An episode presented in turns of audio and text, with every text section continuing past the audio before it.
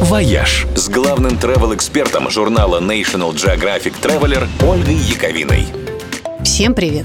Этот уикенд в скандинавских странах проходит под девизом «Фьорд Фокус».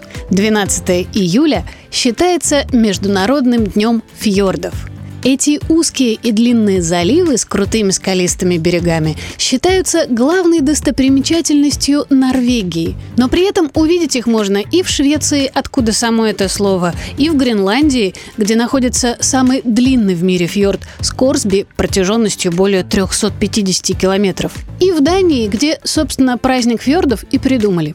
А еще фьорды можно увидеть в Исландии, в Шотландии, в Чили, в Новой Зеландии и Северной Америке. Арктике, в Черногории, чью Бока-Которскую бухту называют самым южным фьордом Европы, и в России. Да-да, у нас тоже есть фьорды. Самый большой – это Кольский залив. Его длина 57 километров, а ширина 7. На Кольском полуострове и на берегах Баренцева моря есть еще около десятка фьордов поменьше размером.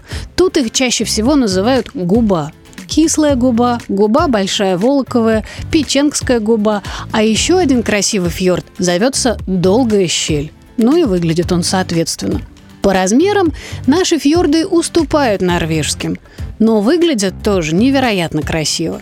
Добраться до них, правда, не так просто – Круизов по нашим фьордам пока не делают, хотя благодаря гольфстриму большинство из них не замерзает.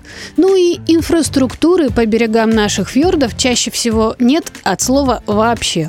Что уж поделать, к нашим дико красивым местам чаще всего прилагается и дикий сервис – тем не менее, в Мурманске уже много туристических бюро, которые предлагают автомобильные экскурсии по фьордам. Так что будем считать, что будет и на нашей стороне праздник фьордов. «Вояж» – радио 7 на семи холмах –